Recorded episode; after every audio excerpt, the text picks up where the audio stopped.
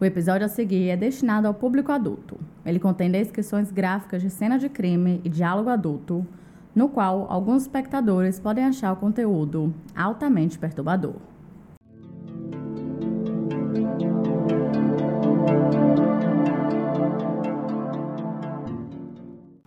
Olá, sejam bem-vindos de volta ao nosso cantinho de mentes curiosas. Aqui é o local perfeito para aqueles que amam os pequenos detalhes por trás de um crime. Eu sou a sua apresentadora, ou a sua host, Geisiele, e esse é o podcast Por Trás da Fita Amarela. Então, chega a blá blá e vamos para o caso de hoje. Mas antes de começar aqui rapidão, eu quero que vocês me digam, eu vou abrir uma enquete aqui para vocês nesse episódio, se o áudio tá melhor do que o primeiro. Não é que o áudio do primeiro episódio tava ruim, só que não tava ali na qualidade que eu queria. Então eu fiz aqui algumas melhorias, usei um software e vamos vendo, né, galera? Uma hora a gente chega lá. Então, vamos que vamos.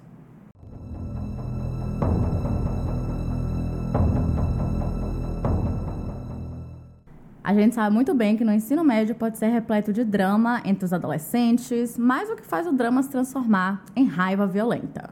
Como o ciúme adolescente se transforma em assassinato? Sinceramente, essa é uma pergunta que eu nunca conseguirei responder, e é sobre isso que vamos falar hoje. Em uma estrada remota do condado, dois caçadores encontraram os restos mortais carbonizados de uma jovem, queimada de forma irreconhecível. Não demoraria muito para resolver o assassinato, mas a história de Shanda Scherer seria contada por todos os jornais internacionais por destacar ali uma brutalidade simplesmente sem tamanho. Esse caso, na minha opinião, é um dos piores que eu conheço. E assim, olha que eu conheço muitos casos. Acho que toda pessoa apaixonada por casos criminais tem um caso que meio que te marca, sabe? E esse é um dos que me marcou desde o momento que eu conheci.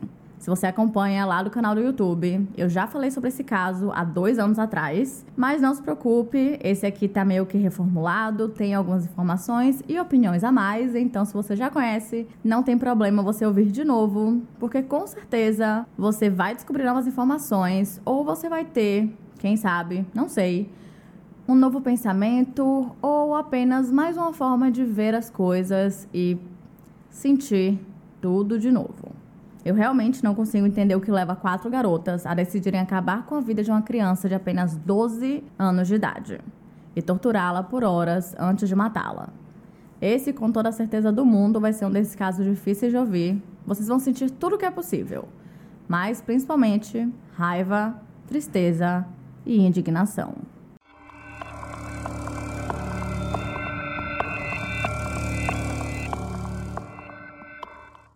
Shanda Scherer nasceu no dia 6 de junho de 1979 em Pineville, no Kentucky, filha de Steve Scherer e Jacqueline Vaught.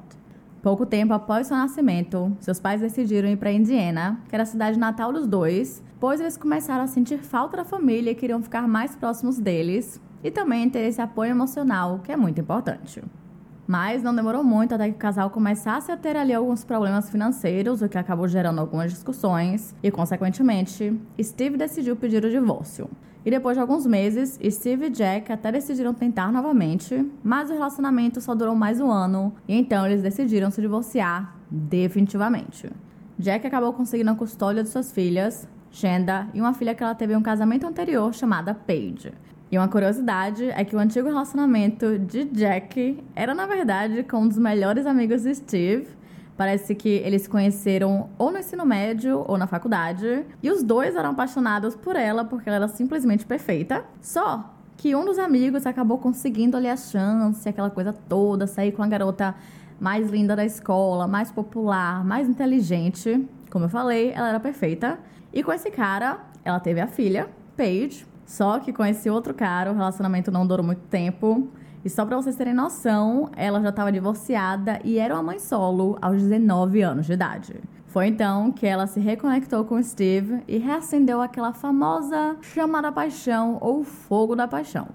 E mesmo que o seu relacionamento com Steve também não tenha durado tanto tempo assim, eles continuaram amigos, continuavam tendo uma boa relação e eles fizeram tudo que eles podiam para dar para Shannon uma infância mais normal possível, né, com o maior número ali de normalidade e tranquilidade, para que ela não crescesse, sei lá, traumatizada. Quando Shanda tinha 7 anos, sua mãe se casou novamente, dessa vez com um homem chamado Ronnie, e então elas se mudaram para Louisville, no Kentucky, onde Shanda passou a frequentar a St. Paul Catholic School. Ela foi descrita como sendo uma criança extremamente adorável, além de ser alegre, amigável e muito extrovertida. Em sua escola, ela era popular e tinha muitos amigos. Ela participava do grupo das cheerleaders ou das líderes de torcida, estava no time de vôlei e de softball e participava do grupo de ginástica e o das escoteiras. Eu já cansei só de falar tudo isso, imagina participar. Talvez, pelo fato de ela ser uma criança, ela tenha mais energia do que eu, que tenho 28 e tenho fibromialgia, então realmente fica um pouco complicado. Mas ela era bem ativa mesmo. E mesmo fazendo tudo isso e se mantendo bastante ocupada, suas notas eram incríveis e ela tinha tudo para ter um futuro brilhante pela frente. Mas isso não aconteceu. Infelizmente, a relação de Jacqueline e Ronnie só durou apenas quatro anos porque com o passar dos anos, Ronnie passou a se demonstrar como um homem muito ciumento, brigava com ela e suas filhas por motivo nenhum, ou por algo que ele havia criado na cabeça. Um completo embuste, né? Após o divórcio, Jack e Shanda se mudaram para New Albany, em Indiana, em 1991. E ali seria o lugar ideal para elas morarem, pois Paige, a irmã mais velha, que agora estava com 19 anos, morava por perto, e o pai de Shanda, Steve, morava na cidade vizinha, em Jeffersonville. A esse ponto, ele já tinha se casado novamente com uma mulher chamada Sharon, e agora ele tinha meio que adotado ali as duas filhas que ele tinha. Com as mudanças de cidade e os divórcios, Jack não estava com uma situação financeira muito boa para colocar Shanda em uma escola privada, então ela matriculou na escola pública Hazelwood Middle School. Só que assim, essa escola era muito maior do que as outras escolas que Shanda havia frequentado anteriormente e teria ali um pouco mais de dificuldade para fazer amizades. A gente sabe que é bem complicado entrar em uma nova escola, principalmente nessa idade, porque toda a galera já tem o seu grupo de amigos muito bem solidificado e se misturar meio que se torna uma tarefa um tanto quanto difícil. Sabe aquelas cenas de filmes americanos onde isso é retratado? Então, é bem naquele estilo real oficial. Mas mesmo assim, Shenda não podia estar mais ansiosa para começar as aulas. No dia anterior ao seu primeiro dia na nova escola, ela passou horas procurando pela roupa perfeita, visto que ela nunca teve que se preocupar com isso antes, porque as outras escolas, né, as escolas particulares, cobravam uniforme, e ela estava super animada para fazer novos amigos, porém um pouco nervosa. Mas esse nervosismo não durou muito, pois o primeiro dia foi incrível e ela amou a nova escola, além de já ter feito alguns amigos. A real é que era bem difícil não gostar de Shenda, ela era tipo assim, perfeita. Além disso, ela chamava bastante atenção por ser uma garota muito bonita. Ela tinha cabelo ali castanho, um pouco ondulado, quase um cacheado na verdade. Tinha uma franjinha muito fofa e também um sorriso que simplesmente contagiava todo mundo. Mas, infelizmente, essa alegria não durou muito tempo, porque dois dias depois, Jack recebeu uma ligação do diretor da Hazelwood informando que Shanda havia se envolvido em uma briga com uma outra garota. E devido a isso, ela teria que passar uma semana de detenção. Tudo começou quando Shannon estava conversando com uma de suas novas amigas, e essa amiga disse que queria terminar com seu namorado e devolver o anel de compromisso que ele havia lhe dado, mas que estava com medo de como ele reagiria, né, com esse término assim meio que repentino. Com isso, Shenda, que era uma menina extremamente gentil, que se preocupava com os outros e também estava meio que ali querendo fazer novas amizades e um pouco querendo impressionar as pessoas, fazer com que elas confiassem nela. Ela acabou se oferecendo para devolver o anel pela menina para que ela não tivesse que passar por isso. Então, após o fim da aula, Shenda se aproximou desse menino que se chamava Nathan e tentou entregar o anel a ele, mas Nathan imediatamente se recusou e disse para ela cuidar da própria vida. E que se sua namorada quisesse terminar com ele, quem deveria fazer isso era ela, e não enviar ali um pombo correio. O que é bem compreensível até, porque se alguém tentasse terminar comigo através de uma outra pessoa, eu ia achar um absurdo e a pessoa seria completamente matura, só que a gente também precisa se lembrar que estamos falando de crianças de 12 anos, então acontece, né? Só que se vocês acham que Shandy ia aceitar isso assim, não, não. Ela não aceitou e continuou insistindo que ele aceitasse o anel de volta. Até que uma menina chamada Amanda Havren, que era prima de Nathan, interrompeu os dois e confrontou Shenda, que tentou imediatamente acalmar a situação, mas não teve sucesso, fazendo apenas com que Amanda empurrasse no chão e começasse a chutá-la. Pois é, E o que aconteceu? Vários alunos, né, um bando de fofoqueiros que estavam ali repletos e torcendo e sedentos por briga, treta e confusão. Não julgo porque eu sou uma boa fofoqueira. Eles começaram a se reunir ao redor das duas meninas e, obviamente, torcendo por Amanda, já que ela era criança mais velha ali, né? Ela tinha 14 anos de idade na época e também tinha uma reputação. Só que, com toda a comoção, o professor viu a situação e levou as duas meninas para a sala do diretor, onde receberam a ordem de detenção. O que, na minha opinião, é bem bizarro. Tipo, Shenda foi agredida por uma valentona e, mesmo assim, ela teve que ficar de detenção. E mais, as duas tiveram que fazer isso juntas. Mano, como assim, sabe? Um absurdo. Mas enfim, vamos falar então sobre Amanda Hivren. Amanda, como eu falei, era dois anos mais velha, com 14 anos de idade, e era uma menina bem conhecida na escola, bem da popular, principalmente pelo modo em que ela se vestia, que geralmente eram com roupas consideradas mais masculinas, e por ter um cabelo bem curtinho, o que fazia com que muitas pessoas acabassem a confundindo com um menino.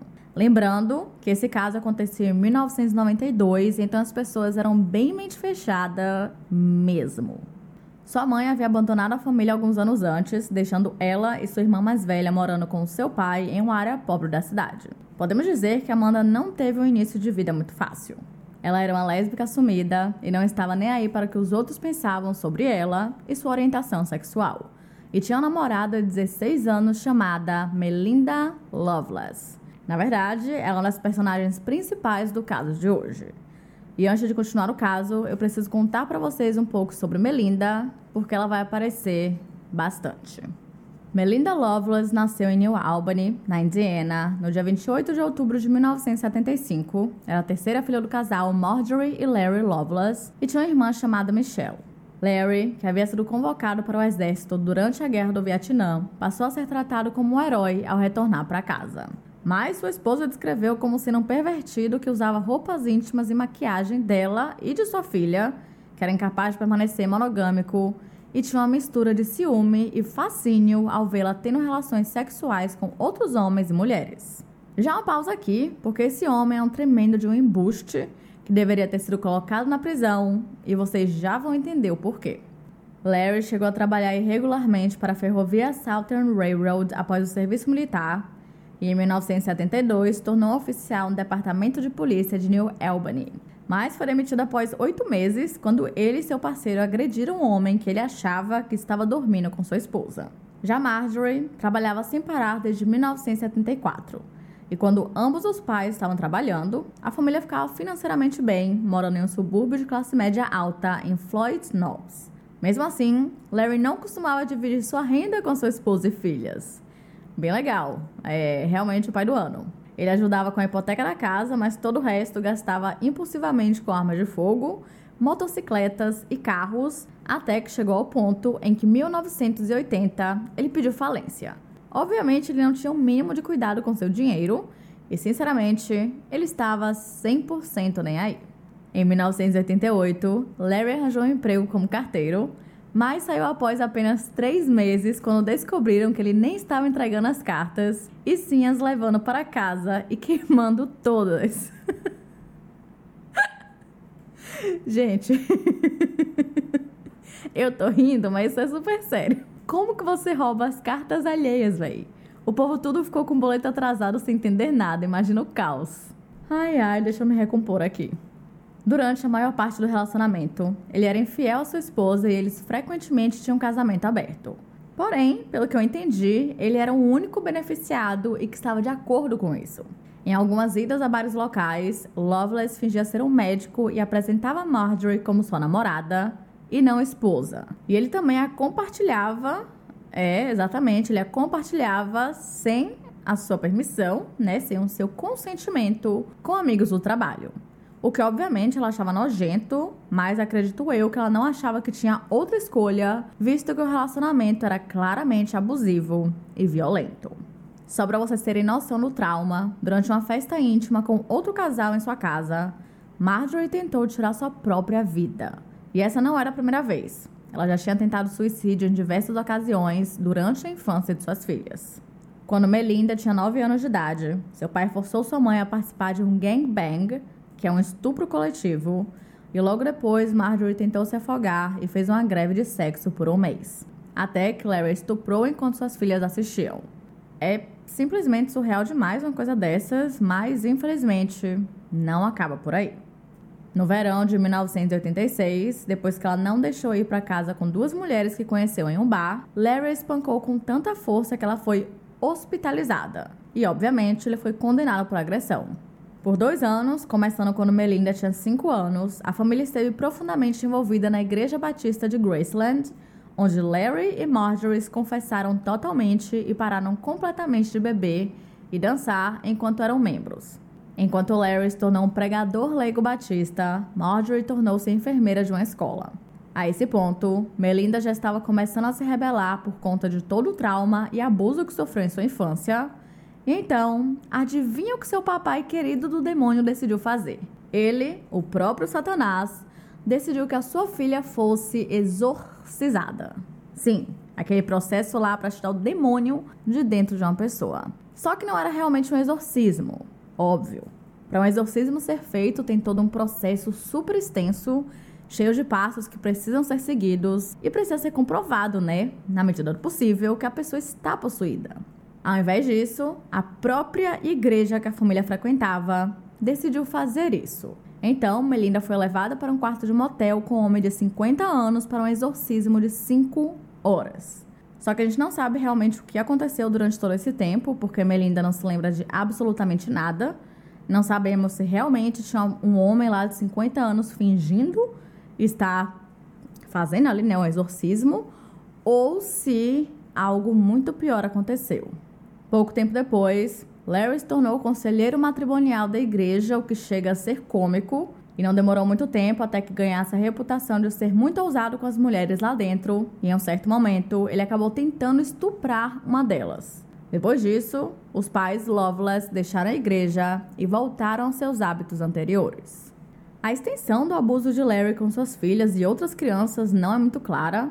Vários depoimentos judiciais alegaram que ele acariciou Michelle quando ela era criança, molestou a irmã de 13 anos de Marjorie no início do casamento molestou a prima das meninas, chamada Ted, de 10 anos até os seus 14 anos, mas Melinda sempre negou que isso tenha acontecido com ela. No entanto, Larry a forçava a dormir na mesma cama que ele até os seus 14 anos de idade. E ele só parou porque nessa época ele decidiu abandonar completamente a família. Mas calma, vamos chegar lá. Em novembro de 1990, Larry foi pego espionando Melinda e um amigo e Marjorie, que ficou enjoada com aquela cena, o atacou com a faca e ele acabou indo parar no hospital. Mas, em seguida, ela tentou tirar sua própria vida novamente e suas filhas chamaram as autoridades. Após esse incidente, Larry pediu o divórcio e mudou-se para Avon Park, na Flórida. Isso fez com que Melinda se sentisse muito mal, especialmente depois que ele se casou com uma outra mulher, cortando todo o contato com ela. E eu sei que isso é bem confuso, ele não era nem de longe um bom pai, na verdade, ele era o completo oposto disso. Ele era abusador, violento, tóxico e tudo de ruim que existe na Terra. Mas, quando ele foi embora, além de sentir todo esse ódio pelo pai, ela também passou a se sentir abandonada. Vocês imaginam isso na cabeça de uma criança? É uma situação muito complicada, onde nem ela conseguia entender o que estava sentindo, e isso fez com que ela se rebelasse ainda mais. Mais tarde, Marjorie conseguiu um emprego como enfermeira em um hospital e casou com um homem chamado Mike. E esses fatores fez com que a situação financeira da família começasse a melhorar. As coisas finalmente estavam indo para frente. Melinda agora tinha seu próprio quarto e tudo o que quisesse, mas ela não permitia que seu padrasto a conhecesse direito, porque ela o ressentia por tentar substituir o seu pai. Sendo que bom, Larry decidiu ir embora por conta própria. Ele não foi substituído. E ainda bem, né? Porque, tipo, se ele fosse substituído, será que seria uma outra pessoa parecida? Porque, pelo que eu vi, assim, nas fontes, Mike era um cara legal. Mas, com o tempo, as coisas pareceram melhorar para Melinda. Após ela conhecer Amanda Hivren. E outra parte complicada nisso é que ela se apaixonou por Amanda, tipo assim, completamente, era algo meio que obsessivo, porque ela lembrava o seu pai. É, eu falei, é confuso, é, é complexo, mas é um fato. No começo, a família achava que seu relacionamento com Amanda era apenas de amizade. Mas eventualmente ela se assumiu lésbica para a mãe, que não viu problema nenhum com isso. Mas infelizmente as crianças na escola não aceitavam muito bem. Se hoje em dia muita gente continua não aceitando, imagina naquela época. 1990. Tudo era bem pior, né, gente? A gente bem sabe disso. Mas em momento nenhum isso atrapalhou o relacionamento das meninas ou afetou a demonstração de afeto que elas tinham pela outra, de jeito nenhum. Mas tudo mudou com a chegada de Shenda na escola. Inicialmente, Amanda disse a Melinda o quanto a odiava, mas após alguns dias de detenção, elas acabaram se tornando amigas e deixando suas diferenças de lado. O que Melinda não gostou nem um pouco. Ela começou a sentir muitos ciúmes dessa aproximação repentina. E Melinda Loveless era uma menina extremamente ciumenta. Teve até um dia que ela chegou propositalmente atrasada na escola para que fosse colocada na detenção, apenas para observar as duas. E as meninas estavam muito mais próximas do que ela esperava. Ela também percebeu que Amanda não tirava os olhos de Shenda. E só para dar uma descrição, não era um olhar de amizade, era um olhar de algo a mais. o fogo da paixão. Naquele mesmo dia, Melinda proibiu Amanda de falar com Shenda, o que assim, obviamente ela não fez, e então passou a se comunicar com ela por bilhetes na escola. E essa era uma forma de Melinda não descobrir, e elas fizeram isso por um bom tempo. Já a mãe de Shenda, Jacqueline, não estava gostando nem um pouco dessa amizade por conta da briga que elas tiveram no começo e porque as notas da filha não estavam mais tão boas assim. Mas como Shenda disse que Amanda era muito importante para ela e basicamente a única amiga que tinha na nova escola, sua mãe permitiu que elas continuassem com a amizade, mas continuou prestando atenção, né, para ver se isso não iria trazer problemas para sua filha no futuro. Mas alguns dias depois, quando Jack estava chegando em casa do trabalho, ela viu Shenda sentada na frente de casa com uma pessoa, mas essa pessoa do nada se levantou e saiu correndo. Isso fez com que Jack ficasse muito chateada porque Shenda não tinha permissão para levar pessoas para casa quando ela estava sozinha e pelo fato de a pessoa ter saído correndo, que dava a entender que elas estavam escondendo alguma coisa. Quando ela perguntou à filha quem estava ali com ela, Shenda chamou por Amanda, que estava escondida atrás de um arbusto, e esse foi o jeito em que elas conheceram pessoalmente. É, não foi a melhor apresentação do mundo. Mas depois disso, ela disse às meninas que elas poderiam se ver tranquilamente, sem problema nenhum, portanto, que elas estivessem junto na casa. E isso era mais por questão de segurança mesmo, principalmente porque ela já tinha percebido que Amanda não era uma influência muito boa. No dia 13 de setembro de 1991, Amanda escreveu uma carta para Shenda, na qual pediu desculpas por ter batido nela no começo das aulas e ofereceu ensiná-la a lutar para se proteger caso ela quisesse. Ah, ela também perguntou se Shenda gostava de garotas. Assim, do nada. A partir disso, as coisas começaram a desenvolver bem rapidamente entre as duas meninas e Amanda continuou a mandar cartas para Shenda, perguntando se ela tinha interesse nela, mas não se sabe se ela chegou a responder isso ou não. Aí, em setembro, Amanda fez 15 anos de idade e Shenda ainda estava com 12. Em um certo dia, Shenda dormiu na casa de Amanda e, através das cartas que elas trocaram nos dias seguintes, deu a entender que elas tiveram uma relação sexual. Mas Shenda chegou a confidenciar uma amiga que morava perto da casa do seu pai que Amanda tinha dito que elas eram lésbicas, mas que ela não sentia daquele jeito e que achava que era bissexual pois gostava mais de meninos. Até aquele momento, ela nunca tinha se interessado por meninas, ela só se interessava por meninos e ela era meio louca por eles. O que assim é super compreensível, ela ainda era muito jovem e ainda estava tentando se entender melhor e descobrindo o que realmente gostava.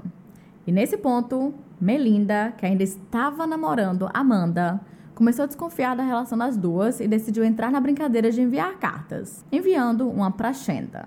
Nessa carta, ela disse que não era para ela ter medo dela e que ela só não queria que ela e Amanda conversassem quando ela não estivesse por perto. Ela também questionou o porquê das três não poderem ser amigas e ainda acrescentou que Amanda só queria ser amiga de Shenda e nada mais, já que ela tinha uma namorada e que amava muito. E é aqui que as coisas começam a dar errado. Nem Amanda e nem Shenda levaram essa carta muito a sério e continuaram se vendo quando Melinda não estava por perto. Óbvio. Amanda chegou a convidar Shenda para irem juntas ao baile da escola, que é literalmente a mesma escola onde Melinda estuda, só para deixar isso bem claro mesmo. Mas aparentemente ela não iria pro baile porque ela não gostava desse tipo de evento e achava bem chato e clichê e ridículo e enfim, iria ficar bebendo com uma outra amiga. Só que o que acontece? Na noite do baile, após beber uma quantidade considerável de álcool, Melinda começou a chorar, dizendo que estava com saudade de Amanda e que a amava muito, que meu Deus, ela era perfeita. E então pediu para amiga dela, chamada Carrie, para deixá-la na escola para que ela apenas confirmasse o que ela já desconfiava, que Amanda e Shanda estavam juntas no baile. Ao chegarem lá, elas decidiram esperar no carro no estacionamento até que os alunos começassem a ir embora. E foi nesse momento quando ela viu Amanda e Shanda juntas. E aí, meus amigos, foi o puro suco do caos. Melinda saiu do carro extremamente furiosa e deu um tapa na cara de Amanda antes de ir embora. Mas claro, também teve um monte de xingamento, um monte de brigas verbais, e não foi realmente uma coisa muito legal de se acontecer. Após esse incidente, Amanda e Melinda tentaram mais uma vez fazer com que o relacionamento delas desse certo, mas novamente Amanda voltou a falar e flertar com Shenda. Até parecia como se ela estivesse gostando dessa atenção e do fato de terem duas garotas apaixonadas por ela. Tanto que ao invés de ela falar que não queria mais nada com Melinda ou até mesmo com Shenda, ela meio que ficava indo de uma para outra e ela dava esperança para as duas. Então, não aguentando mais essa situação assim terrível, Melinda finalmente decidiu terminar o namoro, o que fez com que ela entrasse em uma depressão muito grave mas, pouco tempo depois, a sua irmã mais velha apresentou uma outra menina chamada Carrie Pope. Mas, se vocês acham que Melinda estava interessada em Carrie, uh, a resposta é não. O que ela queria, na verdade, era apenas fazer um ciúminho nada saudável em Amanda, e então ela começou a sair com Carrie, e o seu plano deu super certo. Quer dizer, mais ou menos. Enquanto ela mandava cartas de amor para Shenda, ela também começou a sediar Carrie por telefone fazendo ligações ameaçadoras. Isso fez com que Melinda ficasse muito feliz e as duas meninas, Melinda e Amanda, prometeram que iriam terminar seus relacionamentos para que voltassem a ficar juntas. De novo, um relacionamento assim super tranquilo, graças a Deus, nada tóxico. Imagina. Só que a queridíssima da Amanda não cumpriu sua parte do combinado. Essa novela mexicana estava apenas no começo. Ao invés disso, ela continuou mandando cartas para Shenda, onde dizia que não sabia como terminar de vez com Melinda, porque ela tinha medo de que, caso fizesse isso, alguma coisa muito ruim poderia acontecer. E por conta disso, elas deveriam manter o relacionamento em segredo. Um tempo depois, Amanda descobriu que Shenda estava virando muito amiga de dois meninos da escola e ela foi tirar satisfação disso através de uma carta para Shenda dizendo que estava com medo de perdê-la. E basicamente ela estava virando Melinda 2.0, que era extremamente possessiva e era algo que ela não gostava que fizessem com ela, mas ela estava reproduzindo o mesmo comportamento com Shanda. Em um dia, Melinda e Amanda decidiram faltar aula. E mais tarde, o pai de Amanda, Jerry, recebeu um telefonema da escola informando o que tinha acontecido e achando que a filha pudesse estar com Shanda, ele ligou para a mãe dela para ver se as meninas estavam juntas, mas elas não estavam. E foi a partir desse dia que Jack passou a proibir que a sua filha continuasse andando com Amanda. Porque assim, mesmo que ela estivesse na aula, normal, aquilo era mais um lembrete de que Amanda Rivering não era um bom exemplo. Nem de longe. Porém, ela acabou esquecendo de avisar isso para Steve, o pai de Shanda. E por conta disso, ele e sua esposa chegaram a convidar Amanda para ir com eles em um festival. Acontece que nesse festival, alguém viu as meninas juntas e falou para Melinda, que disse que Shender ia pagar por isso e que ela estava arruinando a sua vida. Mas a amiga que contou que tinha visto as duas juntas disse que não era culpa de Shenda, e sim de Amanda. Afinal, ela quem estava mentindo e ela quem estava iludindo as duas. Nisso, elas criaram um plano de vingança. Nesse plano, elas iriam buscar Amanda em casa, enquanto Melinda se escondia no banco traseiro, e de lá iriam para algum lugar isolado para espancarem, e assim lhe ensinaram a lição. Porém, meus amigos, na noite onde tudo isso aconteceria, Melinda e suas amigas beberam tanto que acabaram se distraindo, perdendo ali completamente a noção do tempo. E quando chegaram na casa de Amanda, ela já estava no quinto sono e, obviamente, não atendeu a porta. E depois disso, as coisas pareceram se acalmar um pouco.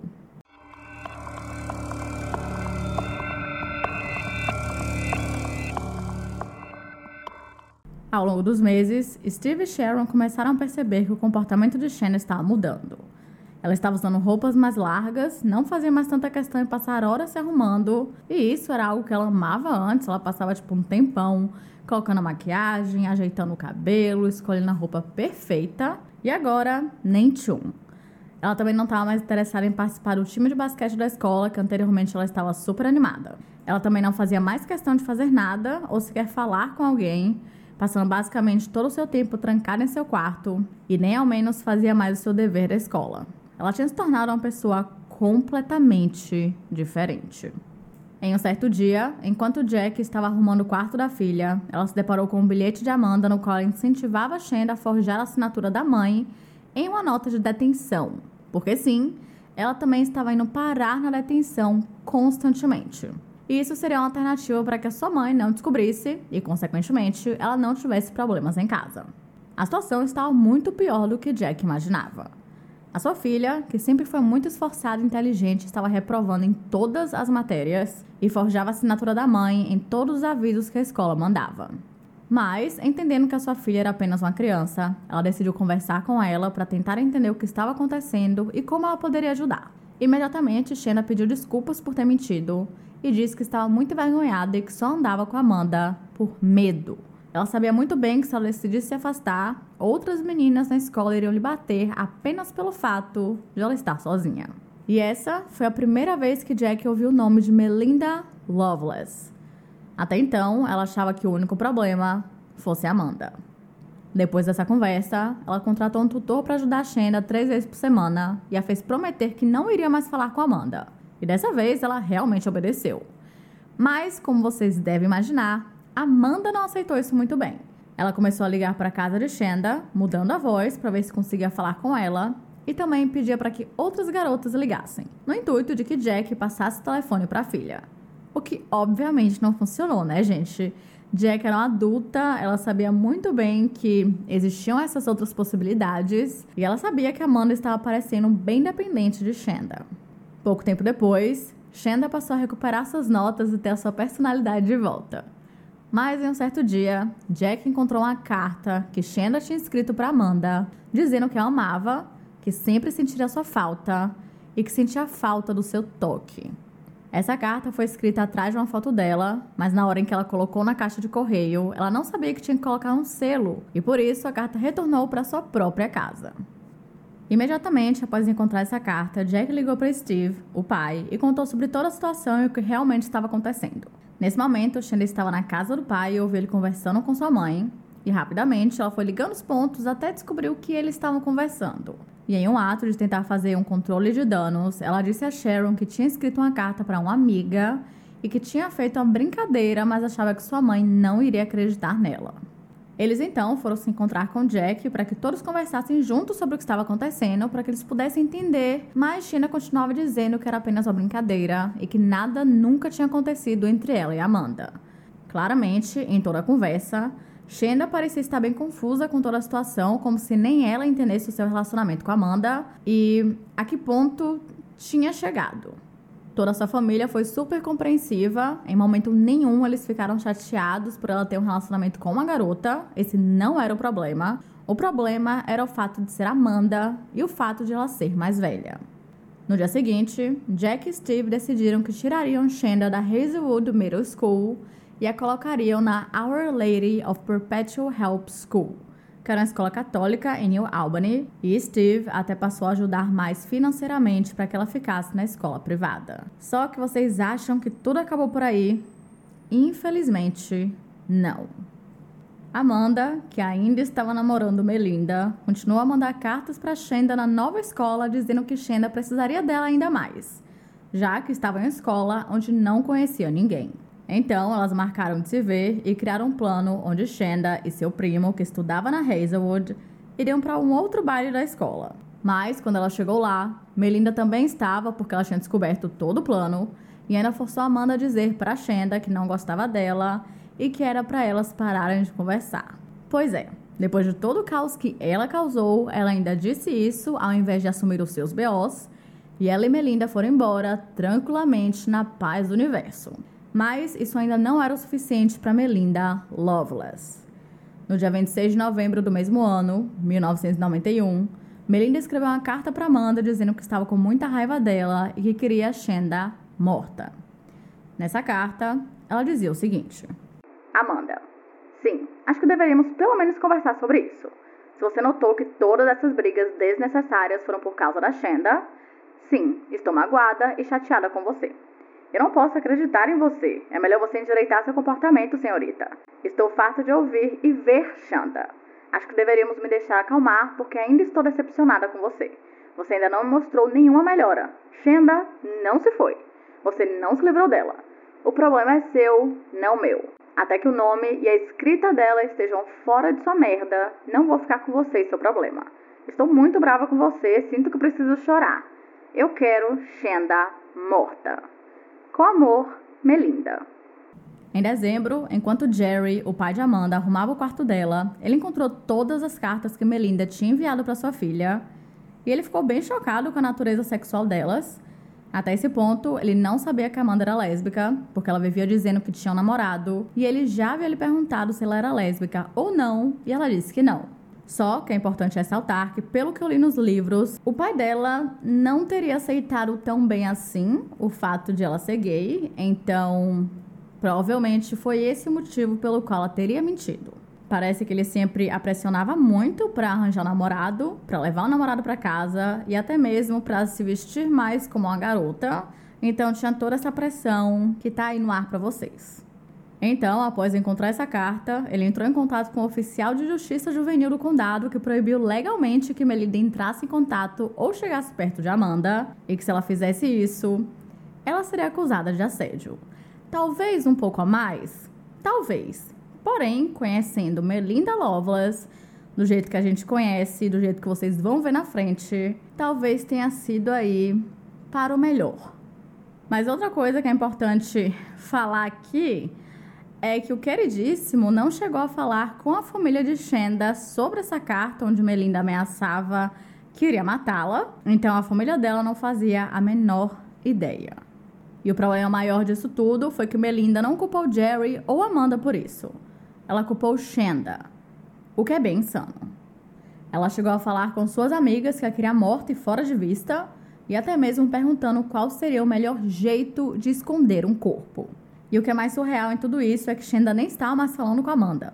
Ela tinha ficado bem chateada depois do baile e decidiu seguir em frente, criando uma nova vida na nova escola, fazendo novos amigos, entrando no time de basquete e até já estava namorando com o menino.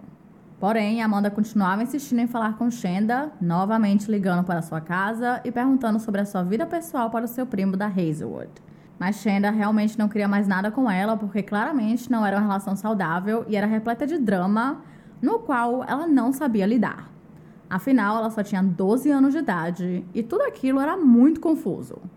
Só que na cabeça de Melinda, a culpada de tudo era ela e ela deveria pagar com isso com a própria vida.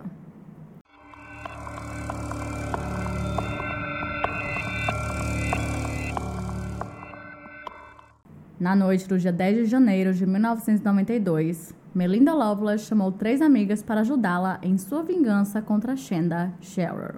E elas eram Lori Tackett, de 17 anos, Hope Rippey e Tony Lawrence, ambas de 15. E nenhuma dessas garotas, exceto Melinda, conheciam Shenda. Então, agora, antes de continuar o caso, eu vou falar um pouquinho para vocês sobre cada uma delas para que a gente possa seguir para o crime. Mary Lorraine Tackett, mais conhecida como Lori Tackett, nasceu no dia 5 de outubro de 1974 em Madison, na Indiana. Sua mãe, Peggy, era uma cristã pentecostal fundamentalista e o seu pai, George, era um proprietário que tinha duas condenações por crimes na década de 60. Ele passou dois anos na prisão por roubar um posto de gasolina quando era mais jovem e era um homem atarracado, robusto e de rosto simples, que tendia a ser reservado. Laurie tinha um irmão mais novo chamado Bobby e a vida em casa não era das mais fáceis. De acordo com Laurie, ela foi molestada pelo menos duas vezes quando era criança, quando tinha 5 e 12 anos de idade. Mas eu não encontrei mais informações sobre isso, então eu não sei se o seu pai é o responsável ou se foi alguma pessoa mais próxima dela ou um desconhecido. Infelizmente eu realmente não encontrei. E a pessoa que mandava na casa, que era chefe da família, era sua mãe, Peggy, que era conhecida por ser bem rígida em seu tipo de criação. Ela não permitia que Laurie usasse maquiagem para ir para a escola, que usasse joias ou até mesmo que usasse calças e shorts. Ela também se livrou da televisão que a família tinha na casa e só permitia que fossem tocadas músicas da igreja.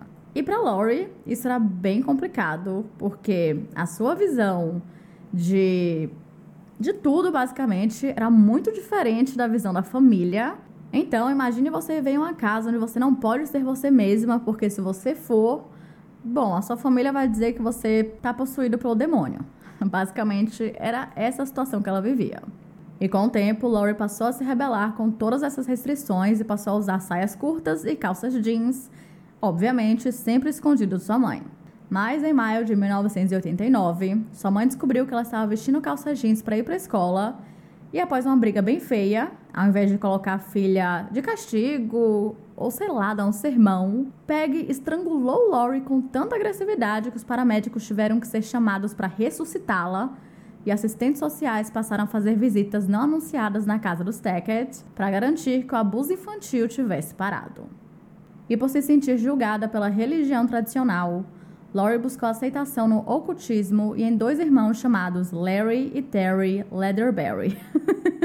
Desculpa. Mas eu achei muito bom esse nome e eles rimam. Larry e Terry Leatherberry. Vamos fazer um, um desafio? Eu desafio vocês a falarem esses dois nomes juntos cinco vezes e não se embaralharem completamente. Eu não vou fazer isso porque vai ser assim uma passação de vergonha que eu não estou preparada. Mas enfim, eles tinham 15 anos. E ela começou a pintar o cabelo, vestia-se toda de preto e passava muito tempo aprendendo magia e tentando lançar feitiços sobre as pessoas que ela sentia que haviam prejudicado de alguma forma. Ela também começou uma obsessão por fogo e começou a carregar uma faca que afirmava ser para proteção contra outros estudantes que a acusavam de ser skinhead. Caso vocês não saibam que seja isso, Skinhead é uma subcultura jovem caracterizada por cabelos e estilos de vestir agressivamente masculinos, incluindo cabeças raspadas e botas pesadas. Em muitos países, os skinheads são comumente vistos como nacionalistas de extrema direita ou neofascistas que defendem visões antissemitas e outras visões racistas. Uma galera assim bem legal, né? Mas, embora o fenômeno skinhead nem sempre seja abertamente político e nem todos os skinheads sejam racistas, essa é a visão mais comum. Com o tempo, Lori também passou a contar às pessoas que estava possuída por várias entidades diferentes, incluindo uma antiga vampira chamada Diana. Ela acreditava 100% que fosse uma vampira, mesmo que ela continuasse comendo normalmente e não se alimentava de sangue. Quer dizer, mais ou menos, mas calma. Vai que era uma vampira diferentona, né? Nunca se sabe. Temos aí Crepúsculo, onde os vampiros brilhavam, e temos The Vampire Diaries, onde tinha ali aquele olho mais bizarrão, cheio de veia, saltando uma coisa assim realmente bem sexy. Aparentemente existem vários tipos de vampiro. Por que se basear apenas em um, não é mesmo? Em algumas ocasiões, ela, como eu posso dizer, ela cortava alguns amigos, se é que podemos chamar assim de amigos, e então ela começava a chupar o sangue deles. Obviamente, eles não deixavam, eles achavam aquilo esquisito e eles iam se afastando dela aos poucos. Em 1991, ela foi diagnosticada com transtorno de borderline, que, de acordo com o site A Psiquiatra, é um transtorno mental grave caracterizado por mudanças súbitas de humor, medo de abandono e comportamentos compulsivos de indivíduos, como, por exemplo, gastar bastante dinheiro ou comer descontroladamente. Ela também pode ser comumente confundida com a esquizofrenia ou com a bipolaridade e por conta disso tem que ter todo um diagnóstico com o psiquiatra. Uma pessoa com esse transtorno tem uma autoimagem muito distorcida e muitas vezes se sente inútil e falha em tudo que faz, e isso pode acabar afastando o indivíduo das pessoas que ama. Muitas vezes, a pessoa com a síndrome ou transtorno, por esse sentimento de incapacidade ser tão forte, acabam se sabotando quando têm chances reais de que algo dê certo em seus planos e metas, e ele também afeta o modo como o indivíduo se vê e, a partir daí, como se relaciona e como se comporta em relação a outras pessoas. Em setembro do mesmo ano, Lori abandonou a escola e pouco tempo depois passou a namorar uma menina chamada Daniela. Só que assim, ao mesmo tempo, ela começou a namorar um menino. E quando ele descobriu isso, ele terminou com ela e ela tentou atropelá-lo com o seu carro. Pois é, depois de algum tempo, Danielle teve que se mudar de cidade com sua família e Lori decidiu passar um tempo em Nova York com um de seus primos. Ela amou a cidade porque se sentia mais acolhida e aceita do jeito que era, sem muitos julgamentos e muita liberdade. Mas, infelizmente, o seu primo terminou com o namorado e, como eles dividiam um apartamento, ele e Laurie tiveram que voltar para Indiana, já que eles não tinham ali o dinheiro, né, dinheiro suficiente para se manterem na cidade. Ao voltarem para Indiana, Laurie rapidamente voltou a sair com Larry e Terry Leatherberry, que tinham acabado de sair de Madison para morarem em New Albany, e eles acabaram convencendo Laurie a se mudar com eles, isso porque a nova cidade também era mais receptiva com pessoas como eles. O plano era que Lori ficasse na casa de uma amiga dos meninos chamada Crystal. Só que como ela não tinha carona, porque os seus pais meio que já tinham largado de mão, Crystal falou sobre uma amiga que poderia dar essa carona para Lori, chamada Carrie Pope, que por sinal era ex-namorado de ninguém mais, ninguém menos que Melinda Loveless. Agora em uma nova cidade, com um novo grupo de amigos, Lori começou a experimentar todos os tipos de drogas mas com o tempo ela ficou sem dinheiro e teve que voltar para Madison, para a casa de seus pais, em novembro de 1991. E para sua surpresa, ela recebeu bastante apoio do pai, que até lhe comprou um carro para que ela pudesse procurar um emprego e fazer parte da comunidade. Ela passou também a utilizar o seu carro para visitar os amigos em New Albany sempre que podia, mas com o tempo, até o seu grupo de amigos passou a achar que ela era muito obscura, que falava muito sobre assassinato, pessoas mortas sobre a tal vampira que tinha, sei lá, possuído ela. E ela também dizia constantemente que tinha muita vontade de matar alguém, pois isso lhe traria notoriedade. O que obviamente fez com que Carrie e os Leatherberry começassem a se afastar dela. E mais uma vez, Laurie estava completamente sozinha. Foi então que ela começou a se aproximar de Melinda. E de acordo com Melinda, Laurie era a pessoa perfeita para ajudá-la a se livrar de Shanda. No dia 8 de janeiro de 1992, Melinda e Laurie se encontraram com mais duas meninas para ajudá-las no seu plano contra Shanda. Uma delas era Hope Rippey, que era amiga de Laurie desde o ensino fundamental. Hope Anna Rippey também nasceu em Madison em junho de 1976. Seu pai, Carl Rippey, era engenheiro em uma usina de energia e ele e a mãe de Hope, Gloria Rippey, se divorciaram em fevereiro de 1984, fazendo com que ela se mudasse para Quincy, em Michigan, com sua mãe e irmãos. Três anos depois, Gloria e Carl voltaram a ficar juntos e a família voltou para Madison, e mesmo com seus pais prometendo que nunca mais brigariam na frente das crianças, não foi exatamente isso que aconteceu, e os irmãos mais velhos de Hope também começaram a brigar entre si com bastante frequência. O ambiente na casa era bem desagradável, para dizer no mínimo. Antes do ensino médio, Hope era uma ótima estudante, atlética e que participava da banda da escola com verdadeiro talento com os instrumentos, especialmente piano. Mas, infelizmente, enquanto ela estava na nona série, ela começou a perceber que estar na banda não era algo considerado legal e descolado pelos seus colegas, e sim fumar e usar drogas. Então, com a forma de se tornar mais popular, ela passou a fazer essas coisas e foi aí que ela começou uma amizade com Laurie Tackett. Obviamente, os pais de Hope não aprovavam essa amizade por motivos óbvios e tentaram afastar as duas meninas e direcionar a filha para amizades consideradas mais aceitáveis por eles, como com a garota chamada Tony Lawrence, com quem Hope já era próxima desde o jardim de infância. Eles queriam que ela tivesse amizades mais produtivas e saudáveis, e com Laurie isso era praticamente impossível. O que é super compreensível, né, gente? Ela literalmente falava para todo mundo, quem quisesse ouvir, que ela queria matar as pessoas e que queria, sei lá, ver pessoas mortas e fazer sabe sei lá o quê, apenas por curiosidade e para se tornar famosa. Que pai quer que a sua filha ande com uma pessoa dessa? Nenhum. Então, vamos falar sobre a última integrante desse grupo disfuncional, Tony. Tony Lawrence nasceu em fevereiro de 1996 e, juntamente com suas duas irmãs mais velhas e seus pais, morava em um bairro de classe média que ficava a apenas alguns quarteirões da casa de Hope. Tony era uma menina quieta e estudiosa que amava passar o seu tempo livre escrevendo poesias. No começo, todos seus colegas de classe a adoravam e a consideravam incrível, mas, infelizmente, em 1991, enquanto estava na casa de uma amiga, ela foi estuprada por um menino de sua escola e rapidamente isso se espalhou por toda a cidade. E o mais triste de tudo isso foi que todo mundo se virou contra ela e passaram a defender o menino. Sim, as pessoas passaram a defender um estuprador. Isso acabou fazendo com que Tony entrasse em depressão e recorresse a Laurie Tackett e Hope Rippey. Afinal, eram as únicas pessoas que queriam andar com ela, ou que pelo menos demonstravam isso, e ela não estava podendo escolher tantos amigos assim. Mas não demorou muito tempo até que Tony começasse a ficar assustada com o estilo de vida de Laurie, então ela se afastou e passou a ver Laurie apenas quando visitava Hope e elas estavam juntas. E na noite em que as meninas ligaram para Tony para que ela fosse a um show, onde na verdade iriam se vingar de Shanda, ela não tinha a menor ideia do que realmente iria acontecer naquela noite. Ela pensava que iriam para o show e depois cada um iria voltar para casa. Já Hope, uh, bom, não podemos dizer o mesmo. Aparentemente ela sabia de tudo porque a própria Lori havia lhe contado todo o plano. E elas até chegaram a dizer que nesse show teriam vários meninos bonitos, vários gatinhos, né, uns crushes, para que dessa forma Tony se interessasse e fosse com elas. O que infelizmente funcionou.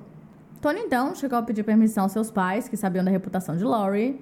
Então eles falaram que não e que ela era muito nova para ir a um show em New Albany sem acompanhamento de um adulto. Mas o problema é que a esse ponto Tony já estava com muita vontade de sair com as meninas então ela pediu para que uma colega de escola que os pais gostavam e aprovavam dissesse que Tony iria passar a noite na casa dela para uma festa de pijamas, caso alguém perguntasse.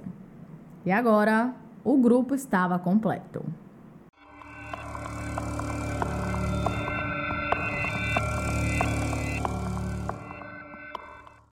No dia do suposto show, Hope e Tony esperaram no estacionamento da escola até que Lori apareceu com seu carro. Lembrando que nesse ponto, Tony era a única que não tinha ideia do que realmente iria acontecer naquela noite. Ela só teve uma pequena ideia quando elas já estavam chegando em New Albany e as garotas disseram que iriam matar uma menina naquela noite. Mas, obviamente, Tony não acreditou nisso e até ignorou, porque a real é que ela já estava acostumada com os absurdos que Lori falava. E ela nunca realmente fazia. O que ela não imaginava era que elas estavam falando super sério. No caminho, elas pararam para buscar Melinda e foram em direção ao lugar que as pessoas chamavam de Castelo das Bruxas, que era basicamente onde ficavam as ruínas de uma grande mansão com vista para o rio Ohio, em Utica, na Indiana. O castelo era uma mansão super, hiper, mega abandonada no meio do completo e absoluto nada. Tinha até uma lenda sobre esse lugar que dizia que um coven de bruxas havia ocupado essa mansão, mas os moradores da cidade decidiram queimar o local com as bruxas dentro, fazendo com que passasse a ser mal assombrado. Lembram daquele plano que Melinda tinha feito um tempo antes, mas que seria para se vingar de Amanda? Então, o plano era uma versão ainda pior desse. Melinda disse para as outras garotas que elas iriam para a casa do pai de Shanda, que era onde ela ficava nos fins de semana, e que ela iria se esconder no banco de trás, embaixo de um cobertor, enquanto Tony e Hope conversavam com ela. Só que, como Shenda morria de medo de Melinda, as meninas teriam que fingir ser amiga de Amanda e diriam que ela queria muito conversar com ela para pedir desculpas por tudo o que tinha acontecido e que a estava esperando no tal castelo das bruxas. E foi esse o plano que elas seguiram. Quando Tony e Hope bateram na porta, Shenda estava se preparando para uma festa de aniversário de uma amiga da vizinhança. E quando ela abriu a porta, ela não entendeu nada, porque ela nunca tinha visto aquelas duas meninas em toda a sua vida. Mas Hope disse que era amiga de Amanda e que ela estava desesperada para conversar com ela. Só que, como ela tinha o tal aniversário, ela disse que naquela noite ela simplesmente não podia sair porque era uma amiga dela que estava fazendo aniversário e, tipo, né, não se faz isso, principalmente com a sua ex-doida. Só que, como Hope continuou insistindo e afirmando que Amanda tinha algo muito importante para dizer, Shana acabou aceitando. Mas disse que só poderia ir mais tarde, quando ela voltasse da festa, por volta da meia-noite, que também seria o horário que o seu pai já estaria dormindo. Poucos minutos depois, quando o pai de Shena perguntou quem eram as meninas na porta, ela disse que eram apenas colegas da escola que tinham lhe convidado para irem ao shopping no dia seguinte. Mais tarde, quando Shenda e uma amiga chamada Michelle voltaram para casa depois da festa, ela perguntou ao seu pai se a amiga poderia dormir ali naquela noite. Só que, como ela havia chegado mais tarde do que deveria, ele disse que não, mas que elas poderiam ficar na cozinha e comer uma pizza enquanto esperavam pela mãe de Michelle. E antes de subir para dormir, ele lembrou a filha que ela deveria ir para a cama logo, porque teriam algumas reformas na casa logo pela manhã e que por conta disso ela teria que acordar muito cedo. Como de costume, os dois deram boa noite e disseram que amavam um ao outro. Mas infelizmente, essa foi a última vez que ele viu a sua filha viva. Quando as meninas pararam na casa de Shanda, Michelle já havia ido para casa e dessa vez quem foi até a porta foi Lori e Hope, porque Tony tinha se recusado a participar disso. Ela ainda não achava que o plano era real, mas tinha um pressentimento de que algo ruim iria acontecer. Mesmo que fosse apenas, entre muitas aspas, algo para assustar Shanda. Pouco tempo depois, Shanda entrou no carro, se sentando entre Hope e Tony, e Lori foi para o banco de trás para que pudesse manter Melinda escondida. Assim que elas começaram a dirigir, Lori começou a enchê-la de perguntas sobre o seu relacionamento com Amanda, perguntando se elas haviam tido alguma relação mais íntima, se ainda estavam conversando, entre outras coisas, e enquanto Shanda respondia, Melinda apareceu do banco de trás e pressionou uma faca no seu pescoço. Do nada. E ela ainda teve a cara de pau de dizer: Surpresa! Por essa você não estava esperando, não é? Imediatamente, Shanda começou a entrar em pânico. Ela não estava entendendo nada do que estava acontecendo e só conseguia pedir que elas não a machucassem. E agora, quem começou a fazer perguntas foi Melinda.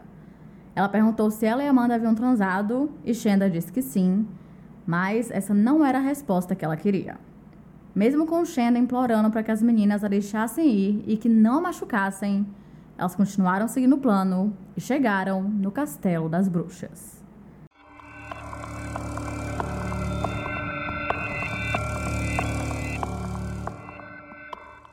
Ao chegarem no local, Melinda e Lori puxaram Shanda para fora do carro e a forçaram a subir a colina até as ruínas, seguidas por Tony e Hope. Elas a amarraram na sala principal enquanto ela implorava para que elas a deixassem ir embora, prometendo ficar longe de Amanda e fazer o que Melinda quisesse. Mas as meninas apenas a ignoraram. O plano já estava em ação e elas simplesmente não queriam parar. Melinda e Lori arrancaram todos os seus acessórios e então elas ficaram experimentando e fazendo piadas com a situação, como uma forma de humilhação mesmo. Pouco tempo depois, Lori despejou o uísque em uma camiseta preta que ela tinha e a incendiou, mas as meninas começaram a ficar preocupadas com a fumaça, porque aquilo poderia acabar chamando a atenção. Bom, e isso elas não queriam. Rapidamente, elas colocaram Shenda de volta no carro e dirigiram até um posto de gasolina para pedir direção porque parece que em algum momento elas se perderam.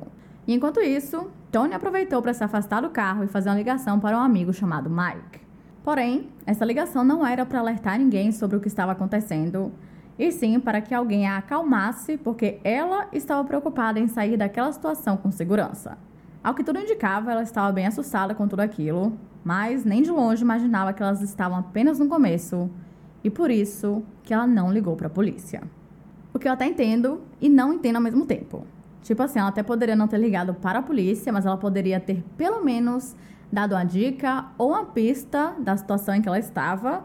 Talvez ela não quisesse falar tão abertamente para que as outras garotas não ouvissem, mas em momento nenhum ela tentou alertá-lo, nem que fosse, sei lá, gente, fingindo um choro, falando SOS, help, sinal de fumaça, qualquer coisa, e ela não fez isso, e sinceramente, essa parte eu nunca vou entender na minha vida. Mas, continuando, porque esse é um dos poucos casos que me afeta, e se eu continuar aqui, eu vou explodir. Logo em seguida, elas dirigiram 80 quilômetros até Madison, enquanto Melinda segurava sua faca e apontava para Shenda, que estava no banco traseiro. Em um certo momento, ela até a forçou a tirar o sutiã, talvez como uma forma de demonstrar poder e até humilhá-la ainda mais. E Lori, a queridíssima, começou a rir desesperadamente, como se aquela situação, meu Deus, fosse super engraçada. Nesse circo de horrores, todas elas eram as palhaças e Shenda apenas uma mera espectadora que não tinha como fazer aquele show parar. Nesse caminho, elas também pegaram o relógio do Mickey que Shenda tinha ganhado de Natal e começaram a brincar com ele. E em um momento, Lori colocou uma música, tipo ópera, e começou a cantar e a dançar, além de ficar imitando Shenda e fingindo estar chorando como ela estava. É bizarro demais porque ela estava se divertindo e ela continuaria se divertindo pelas próximas oito horas. Lori conduziu o grupo até um depósito de lixo que ficava fora de uma estrada em uma área florestada relativamente perto de sua casa. E a partir desse momento, Tony e Hope começaram a ficar bem assustadas com tudo aquilo e decidiram ficar dentro do carro. De acordo com Tony, ela chegou a abraçar a Shenda e pediu a Melinda que a deixasse ir embora, mas a única coisa que ela disse foi que Shenda já sabia demais, já sabia quem elas eram e mandou o Tony calar a boca. Quando Melinda e Lori saíram do carro e se afastaram um pouco, elas mandaram Shenda tirar a roupa e começaram a espancá-la com toda a força possível. Ela tentou pedir que elas parassem, porque ela tinha asma e estava tendo dificuldades para respirar, mas isso apenas serviu como mais um incentivo. Ela já estava super machucada, principalmente porque usava aparelho nos dentes e, como vocês devem imaginar, a sua boca não parava de sangrar. Elas também tentaram cortar o seu pescoço ali mesmo. Só que com a faca que elas tinham estava muito cega, nada aconteceu e elas lhe deram a única facada na parte de trás do pescoço. Nessa hora, Hope decidiu sair do carro e foi ajudar. Não Shenda, claro. Ela foi participar da tortura. De acordo com ela, ela estava indo ajudar, mas mais tarde, Tony disse que não era isso que tinha acontecido e que ela também estava machucando Shenda. Eu sei que até parece um disse-me-disse, mas com os próximos acontecimentos é bem difícil de acreditar que Hope não estivesse participando 100%. Talvez no começo ela até estivesse ali meio hesitante, talvez, quem sabe, com medo, mas com o tempo ela foi desenvolvendo a coragem e queria estar envolvida naquele pesadelo. As três meninas começaram a revezar enquanto esfaqueavam Shenda no peito. Eventualmente, elas decidiram pegar uma corda e a estrangularam até que ela ficasse inconsciente. Depois disso, elas a colocaram no porta-malas do carro e foram para a casa de Lori, que, como eu falei, ficava por perto. Enquanto estavam lá dentro, bebendo refrigerante e se limpando como se nada tivesse acontecido, elas perceberam que Shenda estava gritando dentro do porta-malas. Só que tinha um problema. Não o fato de que Shenda estava terrivelmente machucada dentro do porta-malas do carro, mas sim o fato de que a mãe de Lori estava na casa dormindo. E a última coisa que elas queriam, né, era que ela acordasse e perguntasse que diabos de barulho era aquele. Imediatamente, Lori disse que queria cuidar disso, então ela foi até a cozinha, pegou uma faca e começou a esfaquear Shenda mais uma vez. Em seguida, ela voltou para o seu quarto coberta de sangue e começou a se limpar. Mas elas sabiam que precisavam se livrar do corpo e, para isso, elas precisariam ir para um local mais isolado. Lori chamou o grupo de meninas, mas Tony e Hope se recusaram a sair a participar dessa última parte, apesar de que Hope não tinha se incomodado nem um pouco né, em participar do resto. Parece que a culpa começou a cair sobre ela e ela começou a perceber o que tinha feito. Mas calma, não sintam nem um pouco de pena, porque ela vai voltar a participar. Por volta das duas e meia da manhã, Laurie e Melinda voltaram para o carro e começaram a dirigir à procura do local ideal para largar o corpo. No meio do caminho, Melinda disse que elas precisavam queimá-lo. Para ela, essa seria uma forma infalível e que seria impossível que Shenda fosse identificada ou até mesmo encontrada. E é aqui que vai uma dica da tia Geise. A melhor forma de fazer com que você não seja preso por um assassinato, adivinha? É não matando ninguém. Depois disso, elas foram até uma cidade vizinha, chamada Canem, e pararam em um ponto aleatório para checarem se Shenda realmente estava morta. E pasmem, mas ela continuava viva. E a primeira e única coisa que ela conseguiu falar foi: Mãe.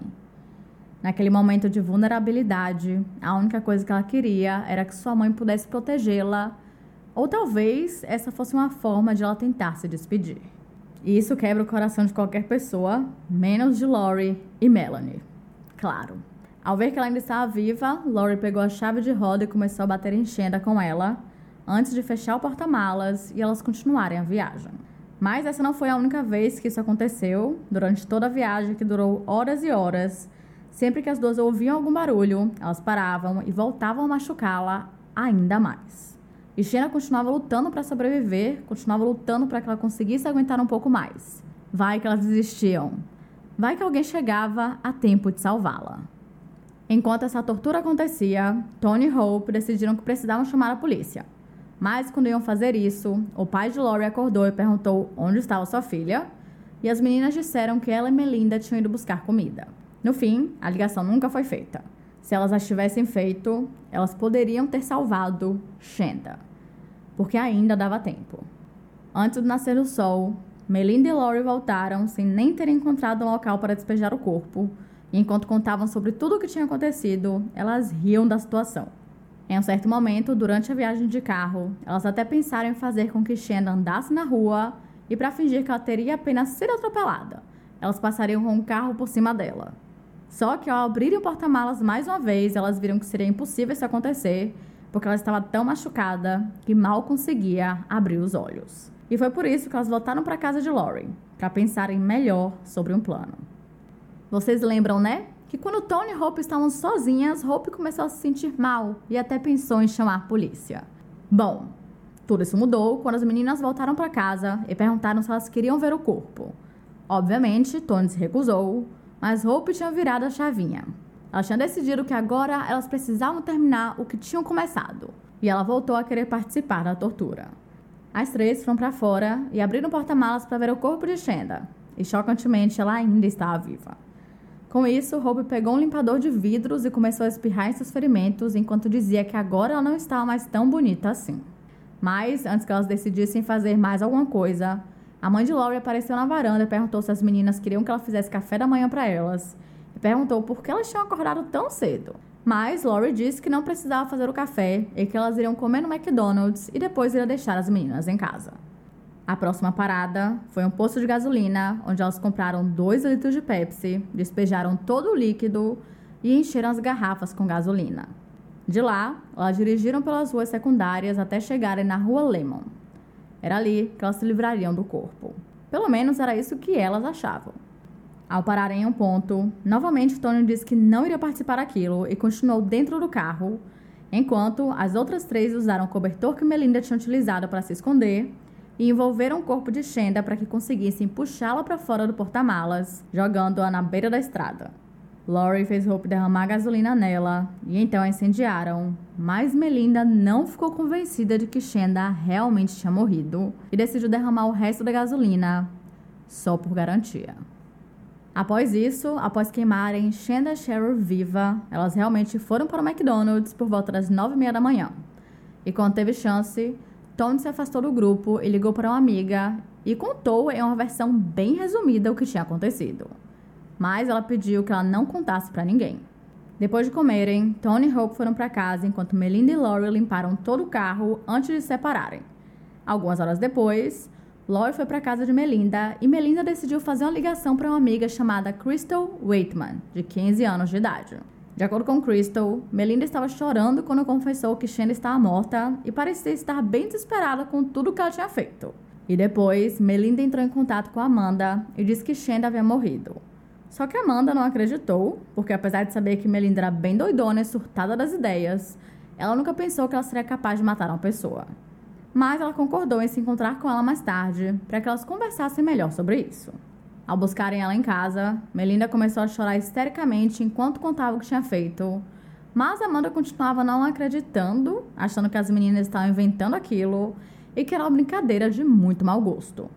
Mas assim que ela viu o porta-malas do carro, que mesmo após ter sido limpo, ainda tinha bastante sangue, Amanda ficou extremamente assustada e exigiu que levassem ela para casa imediatamente. Mas antes que ela entrasse em casa, Melinda a fez prometer que não iria contar nada a ninguém.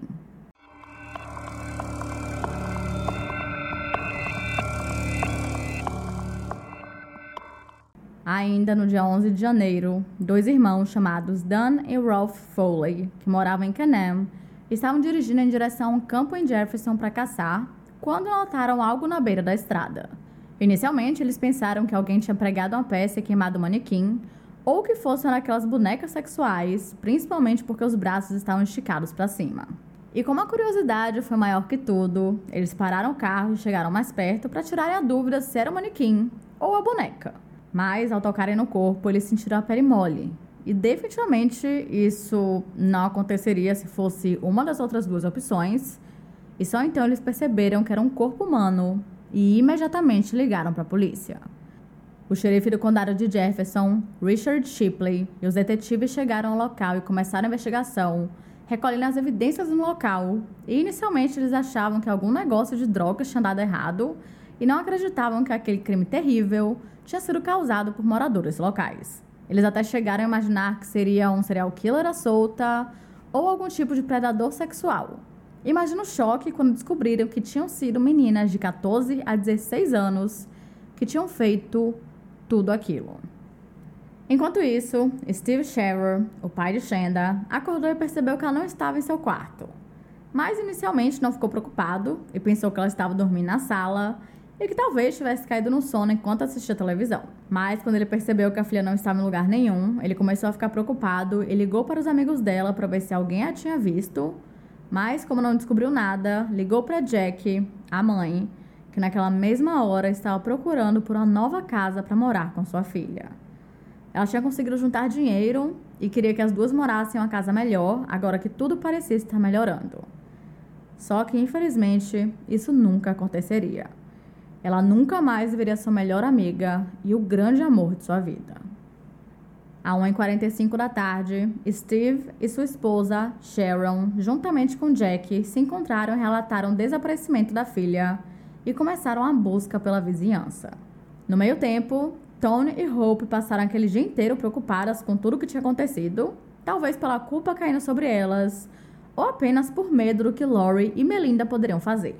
Durante a tarde, a amiga que Tony havia confessado tudo mais cedo, quando ainda estava no McDonald's, disse que ia entrar em contato com o advogado para ver o que elas poderiam fazer. E então esse advogado ligou para Tony e disse que elas tinham que contar imediatamente para seus pais. Primeiro elas contaram aos pais de Hope, depois aos de Tony. Os pais de Hope decidiram, após conversar com o advogado, que não era a melhor ideia para a polícia. Ao invés disso, eles a levaram para um motel e ficaram quietos, escondidos. Gente, como pode? Eles eram os adultos e ainda assim decidiram ficar de boca bem fechada. Já os pais de Tony tiveram uma reação completamente diferente. Eles sabiam que o certo era ir imediatamente à polícia e contar tudo a eles, e se houvesse uma chance de Shanda ainda estar viva, eles precisavam fazer de tudo para ajudá-la. Então, por volta das 8h20 da noite, Tony Lawrence, junto com seu pai, entrou histericamente no gabinete do xerife do condado de Jefferson e ela começou a contar tudo para o detetive Steve Henry. Ela contou todo o plano de ir ao show com Laurie Hope e depois elas acabaram indo para New Albany, onde pegaram Melinda. Tony sabia que o nome da menina era Shanda, mas ela não sabia o seu sobrenome e também sabia que ela tinha entre 12 e 13 anos de idade. Ela não conseguia se lembrar muito bem as horas exatas de todos os acontecimentos, mas se lembrava dos dois locais onde haviam parado, incluindo o endereço da casa de Shanda. E nisso, rapidamente, o detetive Steve Henry ligou para o sargento Curtis Wells para saber se havia algum relatório de uma pessoa desaparecida nesse endereço fornecido por Tony. E foi então que eles descobriram que realmente havia desaparecido uma menina chamada Shanda naquele mesmo dia e que ela tinha as mesmas características físicas. E com o auxílio dos registros dentários, eles foram capazes de identificar positivamente o corpo como sendo o de Shanda Shearer. Policiais estaduais foram enviados até a casa de Melinda, onde ficaram esperando na frente da casa, de olho no carro de Lori. Nesse ponto, eles ainda não tinham os mandados de prisão ou mandados para revistar o carro ou a casa. Então, Steve Henry disse para que eles esperassem lá e ficassem de olho, observando toda a movimentação, certificando-se que as meninas não saíssem dali de forma nenhuma enquanto enviava seu irmão, Howard Henry, que também era um detetive, até a casa de Steve Shearer em Jeffersonville. Eles precisavam avisar os pais de Shanda que sua filha havia sido encontrada, mas que infelizmente não estava mais viva.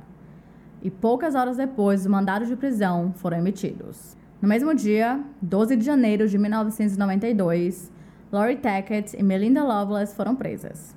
A principal evidência para o mandado de prisão foi a confissão de Tony, e durante vários meses os promotores e advogados de defesa não divulgaram nenhuma informação sobre o caso. Então, a mídia só sabia as informações gerais fornecidas por Tony.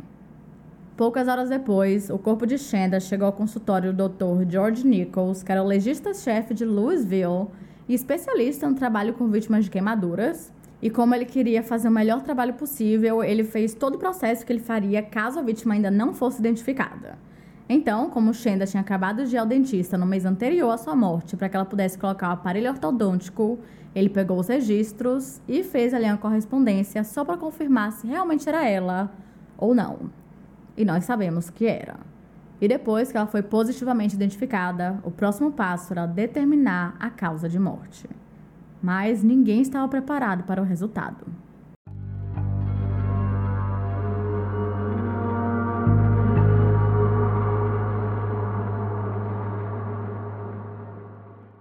A metade superior do seu corpo, incluindo a cabeça, estava coberta de queimaduras de terceiro e quarto graus. Sua orelha esquerda estava enrugada pelas chamas e sua língua se projetava por entre os dentes cerrados. Havia feridas nos pés e marcas de amarração, consistentes com as feitas por uma corda, nos antebraços e tornozelos, e um pequeno ferimento foi encontrado na base do pescoço. Haviam três lacerações no couro cabeludo de Shenda que pareciam ter sido infligidas por um objeto pesado e contundente. Porém, o seu crânio não foi fraturado e não houve hemorragia interna. Várias lacerações no ânus e na cavidade anal de Shenda indicavam que ela havia sido sodomizada por um objeto cilíndrico, e a extensão da hemorragia interna convenceu Nichols de que a sodomia ocorreu enquanto ela ainda estava viva. A laringe e a traqueia de Shenda estavam cobertas por uma espessa fuligem preta, o que indicava que ela estava respirando e, portanto, ainda viva quando foi queimada. O médico acreditava que, embora seus ferimentos fossem extensos e graves, ela poderia ter se recuperado se tivesse recebido atenção médica adequada. E ele listou a causa da morte como sendo devido à inalação de fumaça e queimaduras graves. Aquela ligação para a polícia que Tony Hope tinham pensado em fazer, com certeza, poderia ter salvado a vida de Shanda.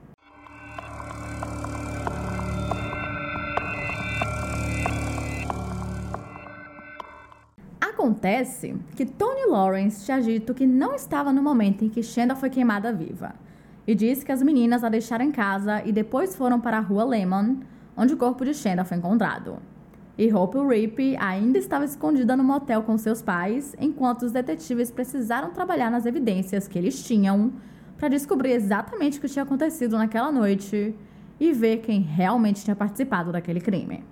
A perícia então investigou as armas recuperadas, que tinham sido uma faca encontrada com Lori quando ela foi presa, e a faca de cozinha que foi encontrada na beira da estrada. Mas essas duas facas não tinham vestígios de sangue. Aparentemente, também não foram encontradas impressões digitais no porta-malas do carro ou na chave de roda que Lori usou para bater em Shenda várias vezes. Só que eles encontraram sangue no porta-malas que combinava com o de Shenda. Assim, como fibra de tecido que combinavam com o cobertor queimado encontrado com ela. O próximo passo foi conversar com Amanda, Amanda Hivren. A esse ponto, a polícia já sabia do seu envolvimento com Shenda e com Melinda, e eles queriam entender se ela tinha participado do assassinato. Nessa conversa, Amanda admitiu que Melinda tinha ciúmes de Shenda, mas ela negou qualquer envolvimento de relacionamento romântico entre qualquer uma delas. O que sabemos, né, gente, era uma grande de uma mentira. E após falar com ela, Steve Henry sentiu que era óbvio que Amanda estava tentando proteger Melinda e jogar toda a culpa em Laurie. A polícia também conversou com os irmãos Leatherberry e Carrie Pope. Carrie disse que Melinda falava quase todos os dias em matar Shanda ou machucá-la de alguma forma, e que Laurie vivia dizendo que seu sonho era matar alguém e saber o que sentiria quando fizesse isso. O que não faltavam eram provas em relação ao ódio que Melinda sentia, já que ela tinha registrado tudo, absolutamente tudo, em cartas. E um mês após o assassinato, Tony e Hope estavam completamente quietas e reclusas. Elas não iam a lugar nenhum e não falavam com ninguém, exceto entre si. Elas se ligavam frequentemente e em um desses telefonemas, Hope confessou a Tony que foi ela quem jogou primeiro a gasolina no corpo de Shanda. E isso foi uma grande surpresa para Tony, porque até então Hope havia dito que nem estava olhando quando isso aconteceu. Mas isso não foi uma surpresa para a polícia, porque Melinda já havia falado para o advogado que contou para os detetives. E só nesse momento que a polícia decidiu que também precisavam prender Tony Lawrence e Hope Rippey. Todas as quatro meninas foram julgadas como adultas e, para evitar a pena de morte, elas aceitaram acordos judiciais. E durante o julgamento, Melinda Lovelace chorou em diversas ocasiões, o que honestamente, né, apenas fez com que todas as pessoas que estavam ali presentes ficassem com mais raiva ainda dela, porque ela estava tentando inverter a situação e fazer com que ela se passasse como a vítima. E mais tarde, em um momento em que a mãe de Shena foi colocada para depor, ela olhou para Melinda e disse o seguinte: Quero que você pense na pessoa que você mais ama e quero que imagine essa pessoa sendo queimada e mutilada. Talvez então você possa sentir uma pequena parte da dor que nossa família sente. A punição adequada para Melinda seria colocá-la em uma cela com fotos do corpo queimado de Shenda e forçá-la a ouvir continuamente uma fita da minha filha gritando como fez naquela noite. Eu sei que a lei só permitirá 60 anos. Dar menos seria uma atrocidade igual à morte da minha filha. Qualquer pessoa capaz de cometer um crime tão horrendo não deveria ser permitida nas nossas ruas. Espero e rezo para que você se lembre dessas palavras pelo resto da sua vida. Que você apodreça no inferno. Depois disso, só se ouviu barulho de palmas. Ela tinha dito tudo o que todo mundo estava pensando naquele exato momento. E por fim, o juiz começou sua declaração final elogiando sarcasticamente os advogados de Melinda por desviarem a culpa da sua cliente. Eles querem que você pense que Larry Lovelace é o responsável por esse assassinato. E Shanda não morreu porque Lori Tackett a odiava ou porque Melinda Lovelace tinha ciúmes dela. Ela morreu porque Melinda a queria morta. Shanda viveu uma vida curta, mas em certo sentido foi realmente muito longa. Alguém pode duvidar que as horas entre 11 horas da noite do dia 10 de janeiro de 1992 e 9 horas da manhã de 11 de janeiro levaram a eternidade para Shanda Scherer? As horas trancadas no porta-malas, pontuadas apenas por breves episódios de espancamentos, tortura e sodomização, devem ter durado uma eternidade para ela. Mas aquela noite finalmente acabou para Shanda Renee Scherer. Terminou num clarão de fogo e fumaça que durou apenas alguns minutos do seu tempo e do meu tempo, do nosso tempo, mas por quanto tempo durou aquele clarão de fogo e fumaça para Shenda. Certamente passou-se uma eternidade antes que sua vida fosse sufocada pela fumaça e pelo fogo do seu corpo em chamas. Para sempre. Foi esse o tempo que durou para Shenda. Para sempre. Lori Tackett e Melinda Lovelace foram condenadas a 60 anos na prisão feminina de Indiana e com o tempo máximo podendo ser reduzido por bom comportamento. E por conta disso, por conta desse acordo, elas poderiam ser libertadas em 2020 ou antes. Tony Lawrence foi condenada a 20 anos de prisão e, devido ao seu bom comportamento, ela foi liberada nos anos 2000.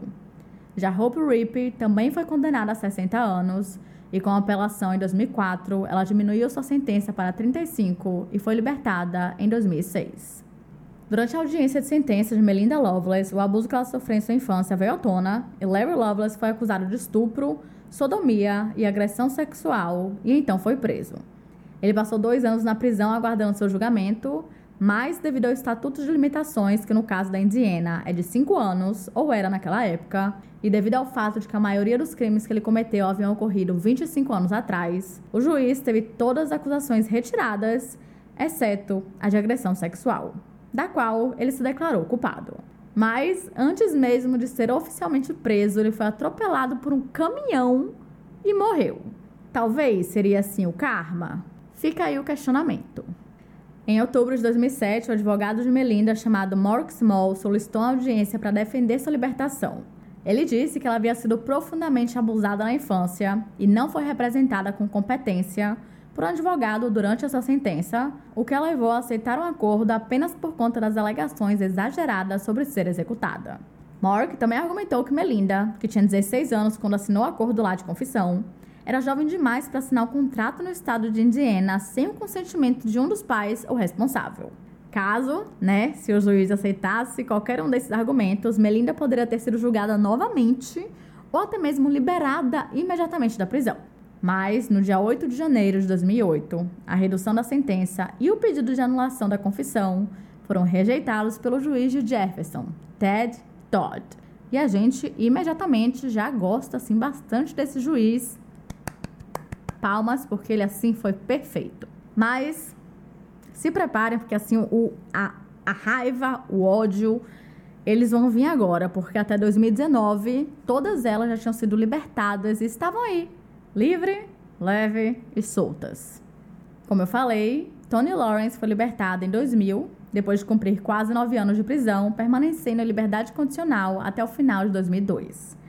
Atualmente, ela tem um nome diferente e trabalha para uma empresa de transporte rodoviário com sede em Madison. Parece que hoje em dia ela tem um ou dois filhos e passa tempo com eles e o pai. Hope Rippey foi libertada em liberdade condicional em abril de 2006. Desde então, ela teria se casado com a namorada e aparentemente ainda mora em Indiana. Já a Lori Tackett foi libertada em janeiro de 2018, ficando em liberdade condicional por um ano depois disso. Ela optou, né, manter ali sua vida privada desde então e não se sabe muito bem sobre o que ela faz atualmente. A única coisa que sabemos é que a sua última localização conhecida continua sendo Indiana. E por último, Melinda Lovelace foi libertada em setembro de 2019 e seu último local conhecido também continua sendo Indiana.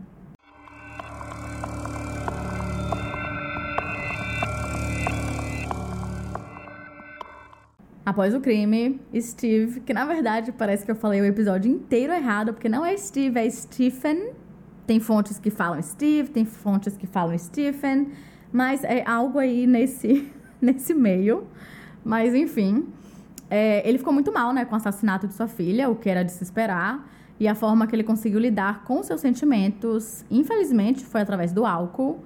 E por conta dos efeitos do seu vício, ele morreu em 2005 com apenas 53 anos de idade. Lá atrás, em 1994, foi lançado o primeiro livro sobre esse caso, que se chama Cruel Sacrifice. Ele foi escrito por Aphrodite Jones, que acabou se tornando um best-seller do The New York Times, e a história foi transformada em uma peça de Rob Urbinati chamada Hazelwood Junior High. Ela foi lançada pela Samuel French Inc. em setembro de 2009. E outro livro lançado sobre o caso se chama Little Lost Angel, escrito por Michael Kinlan. E esses, né, ficam aí indicação para vocês, porque foram as fontes utilizadas para a criação desse roteiro. Eu super indico a leitura dos dois, mas se vocês acharem esse episódio pesado, os livros são 10, talvez 100 vezes piores. Óbvio, né? Como são livros, por exemplo, o Little Lost Angel, ele tem mais de 400 páginas, então assim, ele vai a fundo ali nos detalhes. E facilmente daria para falar sobre esse caso em três horas ou muito mais. Então, é bem legal para quem tiver interesse em se aprofundar, mais do que já nos aprofundamos aqui. E esse caso também foi retratado na quinta temporada de Lei e Ordem Unidade de Vítimas Especiais e na segunda temporada de Arquivo Morto. Em 2009, também foi criado um fundo de bolsas de estudo em homenagem à Shenda, que oferece bolsas a dois alunos por ano da Prosser School of Technology em New Albany. Em 2011, o programa Dr. Phil exibiu uma série de duas partes sobre o crime, que apresentou entrevistas com a mãe e a irmã de Shenda, que também confrontaram Hope Ripping. E em 2012, Jack fez seu primeiro contato com Melinda depois dos julgamentos, porém de forma indireta. Ela doou um cachorro chamado Angel em nome de Shenda para Melinda, visto que ela estava participando de um programa na prisão chamado I Can, que é Indiana Canine Assistant Network, que é tipo um programa assim que treina cachorros para serem doados para pessoas com deficiência, que eu achei super interessante, né? Tipo ter isso na prisão. Só que o que aconteceu? Muitas pessoas a criticaram e muito por conta disso. Mas assim, gente, sinceramente, só ela entende o que estava sentindo e ela quem decide como vai lidar com o próprio luto. Não é como se ela tivesse perdoado Melinda, como se ela esquecesse o que ela tinha feito com a sua filha, mas ela acredita que as pessoas possam sim sair da prisão melhores. Tudo vai depender ali da forma como elas encaram aquilo e como que essa ressocialização vai funcionar.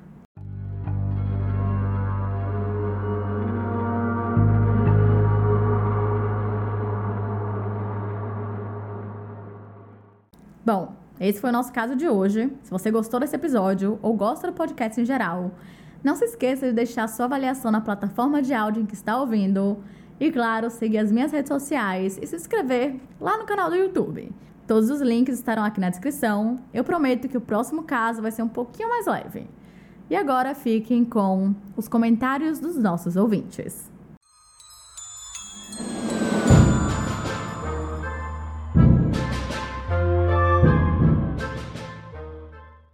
Oi, Geizinha. Eu me chamo Beatriz e antes de mais nada eu quero dizer que o primeiro episódio do Por Trás da Fita Amarela foi incrível.